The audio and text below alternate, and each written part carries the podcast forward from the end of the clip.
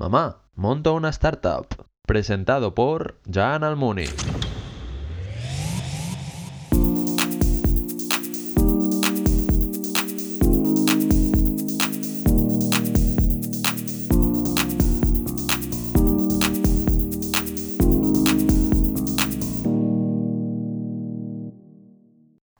Buenas tardes y bienvenidos de nuevo a otro episodio de Mamá Monta una Startup.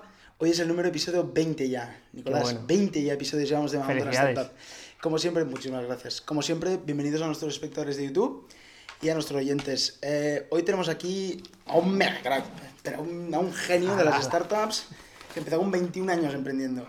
Es Nicolás Salame, fundador de Aquiles, cofundador de Aquiles. ¿Qué tal, Nicolás? ¿Cómo estás? ¿Qué tal? Buenas tardes. Gracias por invitarme. No, a ti por venir. Em, como siempre, empezamos con la primera sección, como ya sabes, la de LinkedIn.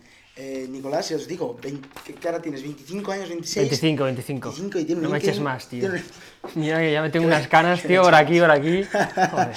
No, 25, 25 tiene Nicolás. Y ya tiene un LinkedIn impresionante. La verdad que, bueno, empezaremos por la universidad, porque siempre es donde empezamos, y he visto que estudiaste en la UPC, Ingeniería Industrial. Sí. Bueno, eh, básicamente, a ver, eh, currículum o LinkedIn, básicamente hay que cuidarlo. Entonces pones cuatro cosas y ya parece que estés por las nubes, pero al final hay que demostrarlo.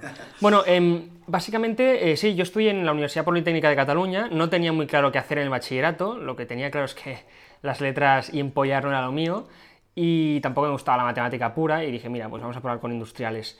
Y, y sí, entré en Tarrasa, que es la Tarrasa. aeronáutica también, y bueno, a medida que fuimos avanzando eh, en, en todo el tema del grado y demás, lanzaron dobles grados y tal, y me apunté al de Administración y Gestión de Empresas eh, por la UOC. Y ahí es donde un poco pues eh, desarrollé el, el gusto por la parte más de gestión empresarial y, y- y, bueno, y montar cosas, ¿no? Qué bueno, porque después sí que haces, a la vez que haces este, este de Administración y Dirección, haces un máster en- también en Organización Industrial. Sí, bueno, lo que pasa es que con el plan Bolonia, eh, o aparte del grado te sacas los dos años de máster, o en teoría no tienes las mismas atribuciones que tenían los ingenieros industriales eh, hace unos años. Así que sí. Vale, vale. Y ahora sí que ya, después he visto que he alucinado, porque digo, no había conocido a nadie que en 2014, aquí en España, yo el Bitcoin se escuchó en BTC Point Inc. Ya estuviste de, de operaciones, manager de operaciones. Bueno, a ver, esta es una historieta graciosa. Em, con, explica. con un muy buen amigo del colegio, con Borja Rosell, eh, justo al acabar las clases íbamos a un, a un local y siempre hablábamos de, de, bueno, cómo ganar más dinero, ¿no? Cómo montar un negocio, hay que hacer algo para ganar dinero. ¿Esto con cuántos años, perdona? Pues no sé, segundo carrera, tercero, 19, 20.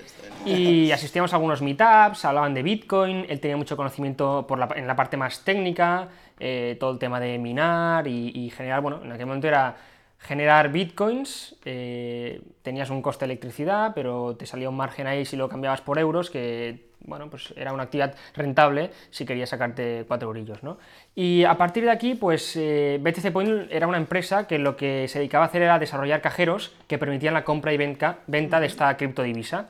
Y el modelo de negocio era muy sencillo, era diseñar un, bueno, diseñábamos un cajero, mandábamos a planchistería, cortado láser, eh, componentes y a partir de aquí venderlo pues por el doble más o menos de todo el coste y sacarnos ese margen. Y bueno, eso es lo que al final acabo derivando en Vers, eh, que yo no soy cofundador y eso, o sea, para...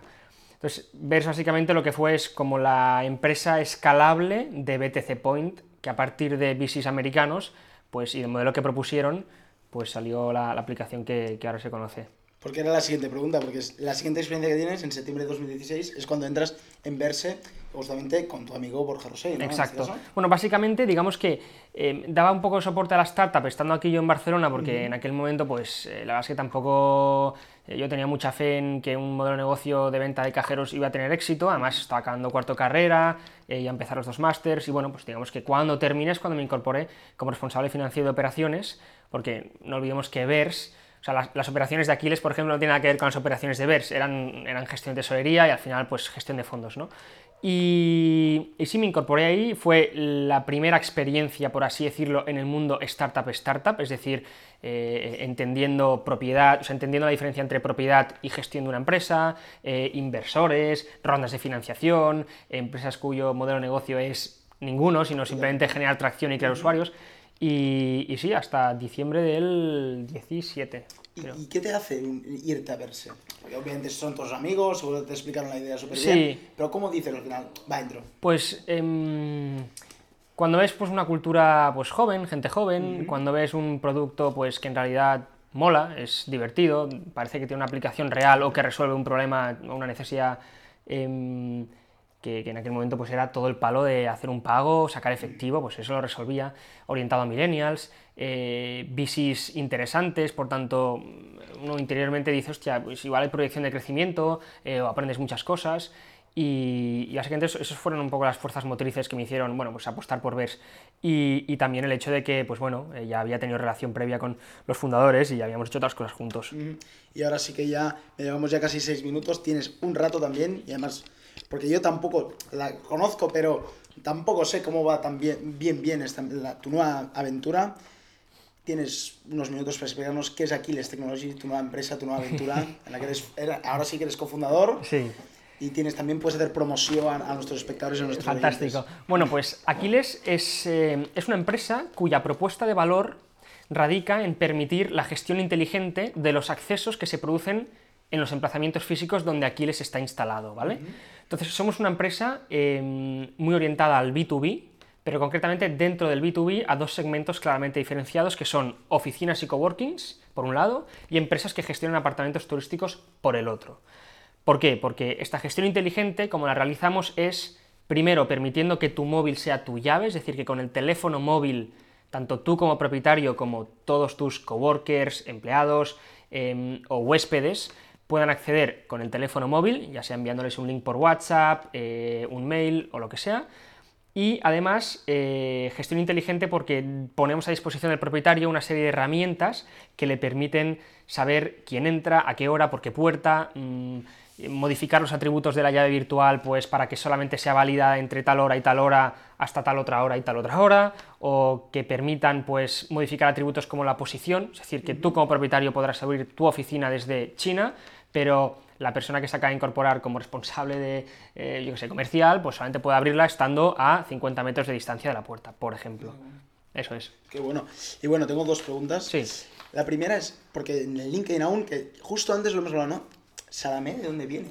Pues Salame, la gente dice Salame, Salame, Salame. Salame con H. Bueno, em, es, el apellido es origen libanés, del Líbano. em, es un país, bueno, si, si el, el Mediterráneo si lo alargas hasta donde toca con los países árabes, pues toca ahí en el Líbano. Y, y sí, pues padre libanés. Ah, padre libanés, interesante. Y la última, CEO at Aquiles, we are hiring. Promoción, tienes un rato para hacer promoción. Bueno, Y- genial. Em, Ahora mismo, ahora mismo los retos de la empresa son crecer en diferentes ciudades, concretamente ahora estamos en Barcelona y Madrid, pero nos gustaría, sea, estás muy activamente en Barcelona y poquito en Madrid de clientes que tenemos aquí en Barcelona que también lo querían ahí. Entonces queremos abrir Madrid eh, eh, 200%, Valencia, Sevilla, Milán, Roma, París y Londres. Esto en el periodo de dos años, ¿vale? Entonces, para hacer eso eh, necesitamos ahora mismo perfiles técnicos eh, que nos ayuden a desarrollar y mejorar producto, concretamente mobile y backend. Y después, personas que tengan o que sean, estén hambrientas por generar ventas, por crecer una empresa con recorrido y, y desarrollarse como profesional, tanto en el departamento comercial como en el de operaciones, enviar currículums, porque... ¿Y ahora dónde? Ahora hay 200 personas en el ordenador diciendo, ¿pero dónde lo envío? ¿Dónde lo envío? Le- Nicolás, ¿dónde lo envían? O al LinkedIn, Nicolás Salame, por privado, o a info.aquiles.app. Ya sabéis, todos a enviarle, los que estéis interesados, vamos a enviarle. Y bueno, ya llevamos nueve minutos ya, y ahora ya vamos a pasar a la segunda sección. Fantástico. Son preguntas rápidas. Y la primera me gusta mucho porque la tenía en la cabeza desde el primer día. Nicolás, ¿puedes explicarle a nuestros oyentes y a nuestros espectadores cómo nos conocimos? Es buenísima. Pues yo básicamente, eh, esta fue la primera temporada eh, en el Camp Nou. No, que creo que, bueno, tiramos unas entradas o unos carnets a una persona que ya no iba al campo y siempre habíamos tenido muchas ganas de ir al campo. Yo siempre veía por la tele y digo, no puede ser que no vaya al campo a ver jugar a Messi y tal. Y cogimos estas entradas y tal y, y siempre veía a este chico delante mío, delante a la derecha, gritando a Luis Suárez, gordo, corre, no sé qué, hostia, con tu padre al lado, no creo. Y un día lo veo por LinkedIn, porque un amigo mío le pone like o pone recomendación a una- un comentario de una persona, y, y justo veo la foto de perfil y digo, no puede ser que sea este tío, ¿sabes? Y cogí y le escribí por privado y le digo, oye, ¿puede ser que, que tú estés en el Camp Nou, en la puerta tal, fila tal, así tal? Y dice, hostia, sí, coño. Fue brutal. Y además, Claro, yo no sabía quién eras, no lo dije, ¿quién es? De repente miro el perfil y digo, ostras, si es él, ¿no? Y dije, o sea, pues si quieres venir un día al podcast... tal". Bueno, y nos conocimos físicamente también de casualidad en el El mobile. mobile, es verdad, en el foro Nos cruzamos por ahí. Nos cruzamos, es Sí, verdad, tío. es verdad. Pues sí, sí, Fantástico. Luis Suárez, un beso. Yo te quiero mucho, pero a veces no... No, bueno, correr corre un montón. Sí, sí, pero... A veces eh, va más vaguito, falla más, pero corre, corre. Y además mira que yo soy, o sea, yo soy de los que no gritan, los que en el campo pues observo, ¿no? La gente se vuelve loquísima, tal, y me descojono, tío. Yo, yo hay algunos ahí que son mis fans de, de lo que grito, ¿no? Pero bueno, la segunda pregunta, que era más interesante, porque estudiaste ingeniería industrial y también entraste un poco ahí, pues sí que hemos visto que, bueno, en Verse, en tus empresas, has hecho posiciones de, de business, de CEO, CFO, ¿no? Al final, ¿cómo hacer este cambio? ¿Cómo...? Bueno, la ingeniería lo que sí te aporta, o sea, tú puedes ser ingeniero puro, em, que al final acaba siendo mucho más técnico, cosa que ahora pues tiro más de los conocimientos de ingeniería pura en Aquiles, porque tiene mucho más, es más batallero a nivel eh, dispositivos, electrónica y tal, pero la ingeniería te brinda un poco em, esa capacidad de poder o sea, de poder entender eh, o poderte sentir cómodo en ámbitos multidisciplinares. Tocas temas financieros, tocas em, la aplicación de temas financieros o de gestión a cosas no financieras, sino a cosas más técnicas. Y bueno, pues al final te brinda esa capacidad de aprender de cualquier cosa. O sea, al final, y los que hayan estudiado ingeniería sabrán que al final, bueno, pues se tienen que buscar la vida como sea, ya sea pillando apuntes de este, copiándole al otro, sacándose un trabajo de encima porque pillo de aquí y de allá. O sea, al final es capacidad resolutiva y de sentirte cómodo en diferentes ámbitos. No copiéis, ¿eh? Estudiar, ¿eh? No copiéis, ¿eh? Ah, no. Y una pregunta así interesante, porque además he visto que toda la, la carrera que has hecho, ¿cuáles son tus métodos de aprendizaje? ¿Tienes alguno o Eh, no, no, no. O sea, curiosidad, curiosidad, curiosidad, irte a la cama y ponerte YouTube, videotutorial, videotutorial. eh, y además con Borja, y es algo que Borja también me ha pegado mucho. eh, no sé, nosotros pues, mm, somos aficionados a la mecánica y, y, hostia, ¿cómo cambiamos el alternador de un coche? Se me ha petado la rueda, ¿cómo le cambio no sé qué? Pierde aceite, arreglar la junta de la culata. YouTube, oye, ¿cómo lo ha hecho este tío? Pam, perfecto. Un día teníamos que cambiar en, en una reforma que hacíamos de un piso, cuando teníamos un, nosotros teníamos unos pisos y los alquilábamos em, por habitaciones, pues bueno, teníamos que cambiar el aire acondicionado. Hostia, pues, a ver, em, ¿cómo, cómo, se, ¿cómo se desmonta el aire acondicionado? Eso tiene un gas, hostia, vamos a ver un videotutorial, un tío desmontando un aire acondicionado. Venga, hagámoslo. Pues métodos de aprendizaje, ser curioso y YouTube es una locura porque hoy en día, de verdad, que quien no sabe es porque no quiere. y, y eso de que la educación es cara, universidades públicas, privadas, déjate. O sea, quien de verdad quiere, hoy en día no, hay- no hay excusas para no para aprender. En el episodio 2, Isaac también decía que era un enfermo de YouTube. Por mi caso, yo también. Yo soy un típico que me miro charlas y en mi caso es más de charlas de, de business, de emprendedores. Y miro charlas y no paro. Y lo tengo a veces de fondo y lo voy escuchando. Pues la sí, verdad que, o sea, se aprende un montón. se aprende un montón.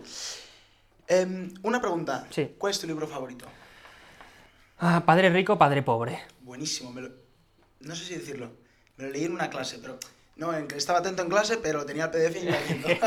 Ese es- lo leí, eh, bueno, en, unas- en un par de clases lo leí. O sea, es el que a mí me cambió la vida y la manera de hacer. O sea, mm, me proyecté como persona, no tanto a nivel vital y de valores, sino a nivel de, bueno, a- cómo quiero, o sea, cómo quiero, a qué quiero destinar, cómo quiero gestionar mis finanzas personales. Eh, quiero tener empresas o negocios, quiero vivir de rentas o de un salario que me vincule Totalmente. mis ocho horas al día a algo. Eh, pues como este algo mm, no te apasione, estás un poco liado si ese es tu método de, supervi- de supervivencia. Bueno, o sea, y me brindó un poco esa... Bueno, me, me encantó, la verdad, o sea, me flipó. Y una pregunta, llevas cuatro años, si no me equivoco, desde 2016 emprendiendo.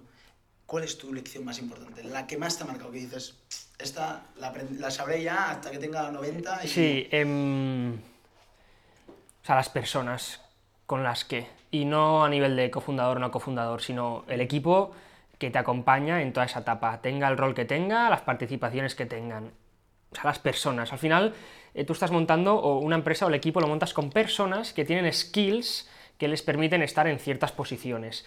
Y yo a veces soy de los que prefiero que no existan los skills, y porque al final se adquieren, pero que la parte de la persona no falle. O sea, de verdad, ¿eh? Yo o sea, soy un tío que si veo que a nivel valores, si veo que a nivel... Al final los, los valores no los... Y eso es algo que en las startups pues, parece que no está muy claro, pero los valores los, los setea... O sea, quienes inician el proyecto tienen unos valores en sí. Y al final la empresa que atiendo esos valores. Entonces, depende de ti eh, conseguir un equipo que esté alineado o no. Entonces, cuando ves que alguien se desalinea porque no un buen trabajo en la parte de, antes de contratación de esa persona y ves que se desalinea, pues vale, mira, eh, culpa de la persona o culpa de que no has hecho un trabajo de intentar determinar cómo es. Pero pero lo importante es tenerlo clarísimo desde el principio. Y yo estoy contentísimo con las personas con las que emprendo siempre y con las que participo en los proyectos porque, eh, joder, o sea, son personas ante todo y después pues te va a tomar una birra, puedes, sientes que eso es una familia, no es un... Aunque después rigen las jerarquías a nivel de quién determina o quién tiene la última palabra respecto a la dirección del barco, el hecho de tener gente que tiene compromiso, está alineada y, te ayuda a remar es, una locura. Qué bueno. Em, ¿Por qué te lanzas a emprender? En realidad, em, nada es buscado, o sea, no es buscado. Simplemente, yo, por ejemplo, como me considero, tengo una versión, uno, tengo una versión al riesgo superior que otras personas. Y dos, em, o sea, no, nunca he visto que haya trabajado, nunca he sentido que el rol que he desempeñado en ningún sitio donde he estado haya sido trabajo. Simplemente, oye, eh, ¿verdad que tú un sábado te despiertas y de 8 de la mañana a 8 de la noche, por ejemplo, estás haciendo cosas y esas cosas no las consideras trabajo? ¿Por qué el trabajo sí lo consideras trabajo? No, para mí es, me despierto cada día y tengo que hacer otra cosa más solamente que eh, para favorecer o para que aquí les vaya bien. Pero eso para mí, entonces, eso por un lado, sumado a unas casuísticas vitales como mm, el fin de un proyecto y ver que había una cosa que funcionaba, que era Aquiles, y que a las empresas les interesaba y que pagaban por ello, pues fue, oye, pues, ¿por qué no continuamos eh, a nivel profesional por esta vía? O sea, nunca fue un, algo pensado de, oye, voy a dejar lo que estoy haciendo porque tengo esta idea que me encanta, y no, simplemente fue una cosa surgió después de la otra, o sea, no... Y depende, yo creo, mucho más del perfil de la persona, ¿no? No es tanto. Lo digo porque hay gente que tiene miedo y dice, hostia, no, yo quiero montar una empresa, pero no sé cuándo. No te preocupes, llega solo. Sí, eso verdad. Sí. Eso siempre, en la charla siempre explico esto, ¿no? Que es cuando tú quieras, o sea, cuando de verdad te sientes Exacto. emprender, ¿no? Em, eso, esta es otra divertida porque ¿cuánto tiempo libre tienes? Es decir, no te viene el Barça español. Eso eh. es tener poco tiempo. pues, eh, tiempo libre. O sea, eso es algo que gestiono fatal. Y no sé si que lo gestione mal significa que soy mal profesional o que la empresa necesita más recursos porque no estoy siendo capaz de, crear los recursos suficientes como para que yo pueda tener un tiempo libre. Pero eh, no tengo, o sea, no tengo. De hecho, hoy no he comido, por ejemplo. Son ya las 5 de la tarde. O sea, no... Ahora a comer, ahora no, no, A comer. Pero poco, o sea, muy poco. Eh, pero bueno, es, o sea, no puedes echar la culpa a nadie ni puedes, ni puedes ponerlo como excusa de nada, porque tú lo has decidido y tú eres el máximo decisor respecto a esto. Te voy a decir ¿qué, qué hobby haces, pero ahora dudo que supongo que los has dejado aparte un poco los hobbies. Sí. Porque si no comes, no, no, pero muchísimo. comer que el hobby. No, antes, pues las motos, me encantan las motos. Eh... Es verdad, tienes la foto de WhatsApp ahí con la moto. Sí, sí, sí, me encantan las motos. es que no, o sea, no puedo salir tanto como me gustaría, pero, pero sí, eso y, el fútbol, hacer un partidito a la semana, antiguo colegio donde yo estudié, pero poco más, la verdad. Qué bueno. Eh, Nicolás, ¿qué querías ser de pequeño? Eh, voy a decir una cosa, ya sería una, locura, pero es lo, que, es lo que quería ser cuando tenía 6-7 años. Pero no, yo te diría em, futbolista o DJ. Yo, yo, tenía estas dos. Sí, pues yo, estas dos. ya lo he explicado en muchos episodios. Yo lo diré un día delante de mucha gente en un evento top. Si no, no lo explico. Pero estas entran. Pues sí, te lo juro, ¿eh?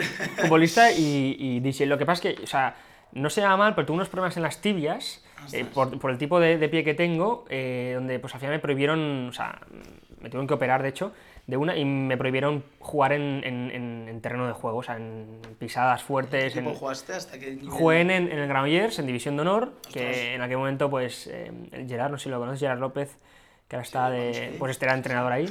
Y. Pero nada, o sea, duró muy poco. O sea, a la que hice 14, 15 ya me empezaron a doler un montón, no podía jugar y lo dejé. Y después me metí con las típicas tablas que no, cuando tienes 16 y dices, guau, ¿y si soy el puto amo de la fiesta? ¿Sabes o no? Pero no, tengo un oído aquí, o sea, tengo los dos oídos contrapuestos porque soy malísimo en temas de ritmos, en malísimo, soy ultra descoordinado. Bueno, está bien. Em, bueno, mira, vamos a hacer la última ya, que ya llevamos 19 minutos, y vamos a pasar a la última sección. Perfecto. Esta es, bueno, podría entrar en la última, ¿eh? pero te la voy a dejar aquí. ¿Para ti es una droga emprender? Ahora que ya has empezado y llevas cuatro años. No. ¿Es una droga? No. No, para ti no. No. Si esto, o sea, si este proyecto, o sea, tenemos ambición desmedida con este proyecto, o sea, queremos llevarlo al siguiente nivel. De hecho, lo que nos mueve es dejar un impacto, o sea, hacer un impacto en este mundo. Pero si no funciona, o sea, probablemente lo último que haga sea volver a emprender. Ya te lo digo. O sea, voy a una consultora, voy a un salariaco, porque un, un año y pico hemos estado sin cobrar ni un euro. Entonces, claro, eh, ves que vas a una consultora, haces cuatro historietas y ya tienes ahí... O sea, lo que está claro es que emprender no... O sea, ganar equilitos y dedicar a otra cosa, pero emprender no... Bueno, pues Ahora ya vamos a pasar, llevamos casi 20 minutos y vamos a pasar a la ter- a tercera sección, que es Mójate. Perfecto. Eh, y una pregunta que era la de Mójate era, ¿habrán más aventuras, Nicolás? Eh, Eso depende, es verdad que muchos dicen depende, ¿eh? ¿No? o sea, depende, obviamente. Pero después de esta, tanto si va bien como si va mal, eh, probablemente un tiempo de reflexión habrá, ¿sabes? Y ya el tiempo dirá. Em, la primera de es, ¿qué le dirías al Nicolás de 2011? Es cuando empiezas la carrera. El del 2011. Bueno, antes de empezar la carrera sería. ¿Qué le Dios, dirías? o sea, sal de fiesta lo que puedas, re- reviéntalo, o sea, eh, a tomar por saco los estudios durante un año, vete de Erasmus, eh, conoce gente. Eh, no, pero ahora en serio, sí que le diría, eh, le diría, uno, que es muy importante ser estable emocionalmente, y dos, que aprenda a gestionar la incertidumbre. Porque eso yo considero que hay empre- a emprendedores que los mata, o que les hace, les hace tener una ansiedad desmedida que... Entonces, la incertidumbre, el no saber qué va a pasar mañana, yo ahora cada día vivo con el no sé qué va a pasar mañana, que va a cambiar el rumbo de la empresa, o el rumbo de mi día, o de lo que había planificado. O sea, incertidumbre y estabilidad emocional. Es decir, que ni las cosas cuando van de puta madre es como, guau, qué fino, ni cuando van fatal sea, guau, qué desastre. Em, Totalmente. sino sí. que sepas que mañana puede haber un día mejor o peor y... Totalmente, qué bueno. Em, una pregunta de Mójate. ¿Puedes contestarla o no? ¿Cuál es el fallo más grande que has hecho? Y dices, ostras, la, la, la hostia que me pega aquí. Em, el fallo más grande que he hecho... eh, Sí, a, la a- tienes. a nivel emprendedor. A nivel sí, sí, emprendedor o no, ¿eh? A lo mejor has hecho otro fallo. Pues eh, a nivel emprendedor, a nivel profesional, tomar decisiones muy rápidas, es decir, hacer, ser muy impulsivo, es decir, ver que, como el que dice, no, quiero emprender, y lo he visto y mañana dejo el trabajo, ¿no? Pues a- decisiones parecidas tomé en, en Vers en su momento, o sea, fue de un día para otro, cosa que dices, cuando tienes una decisión tan clara, no pasa nada por meditarla dos, tres días más. Tu decisión, si de verdad está bien fundamentada, no va a cambiar. Al revés, te va a, lleva- te va a ayudar a o ponerla en duda, porque igual no era tan buena, o a, a- o a tenerla más clara aún. Pero probablemente el, el ser muy impulsivo. Qué buena. Em, ¿Es más fácil ligar siendo emprendedor? No. Y además es muy curioso, porque yo nunca había tenido pareja, nunca me había te- tenido pareja. Va, me empiezo a montar esto y pum, pareja. Pareja. Sí, sí, qué sí. bueno. Pero no, o sea, yo creo que no. No, no, no, para mí tampoco, ¿eh? Pero, em, ¿Cuál es tu opinión de Silicon Valley? Me, me gustaría saberla, porque no sé por dónde he visto San Francisco y he dicho, ostras, Sí, qué opinas. vale, pues- Silicon Valley?". O sea, yo lo que considero, primero de todo, es que aquí, eh, y no quiero entrar en temas políticos ni sociales y demás, pero se vive de coña. O sea, en Barcelona, o sea, somos unos privilegiados. Y la gente idealiza. O sea, yo entiendo que los jóvenes idealizan siempre desde el punto de vista profesional, ¿no? O sea, donde profesionalmente sea la leche, ahí es donde quiero desarrollarme. Hostia, ojo, o sea, ¿qué esperas de la vida, no? Yo quiero una calidad de vida, yo cuando sea mayor quiero estar tranquilo, quiero tener mi tiempo, mi familia, eh, no sé, buen tiempo, comida sana, playa, montaña. Hostia, entonces, Totalmente. Silicon Valley, em, vas ahí y te das cuenta que a nivel infraestructura, pues, pues las carreteras, pues bueno, normalillo, eh, ves todavía palos de postes de electricidad con los cables tirados, cuando aquí ya no ves ningún cable, cuando vas por la calle está todo subterráneo.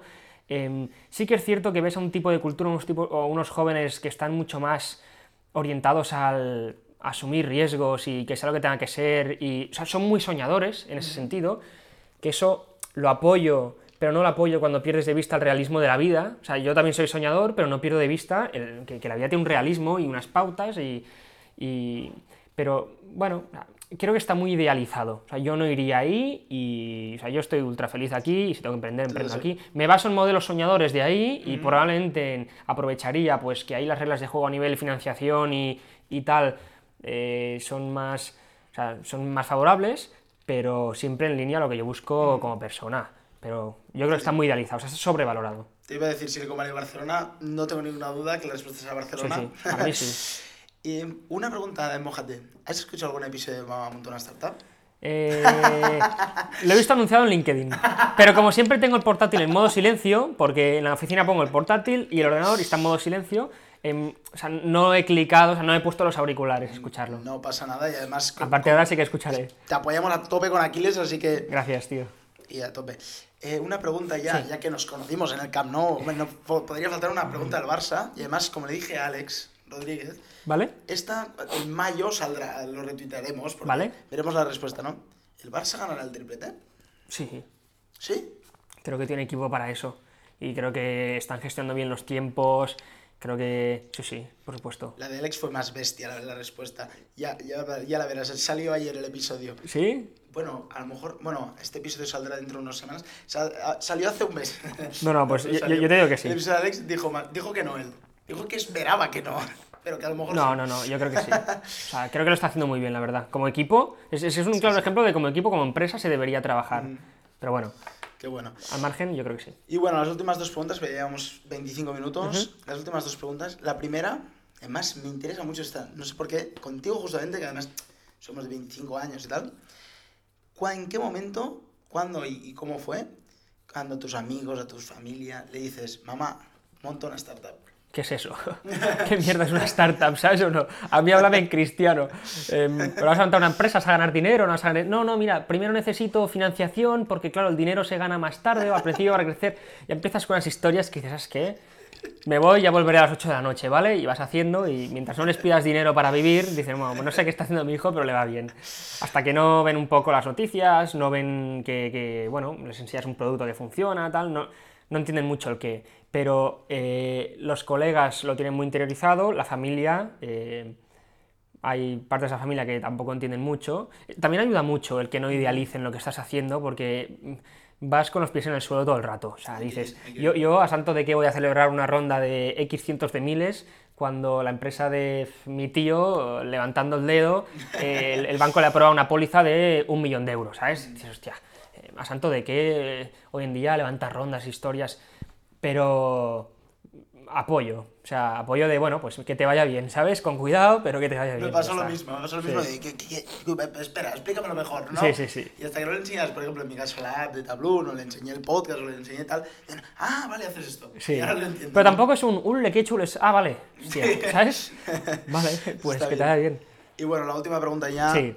Un deseo para 2019, eh, Nicolás. ¿Qué Eh, deseas este 2019? Pues lo que deseo es eh, mucha salud, obviamente, porque somos el activo más importante. Sin, Sin tú como activo estás muerto. Eh, pero a nivel profesional, pues eh, cerrar la siguiente ampliación de capital que nos permita estar en las ciudades europeas el año que viene y, y promoción, promoción, ¿eh? promoción, ¿eh? Inversors. Queremos, inversores. queremos acabar con 14, 15 personas en el equipo, somos 8, así que aplicad. Y, y acabar en principales ciudades, Madrid, Valencia, Sevilla, bastante activos. Bueno. Nicolás. Pues muchísimas gracias por venir a Monta una Startup. Gracias a ti por invitarme. Y muchísimas gracias a vosotros por estar otra semana aquí. Y como siempre, nos vemos la semana que viene. Muchas gracias. Gracias. Chao. Hasta luego.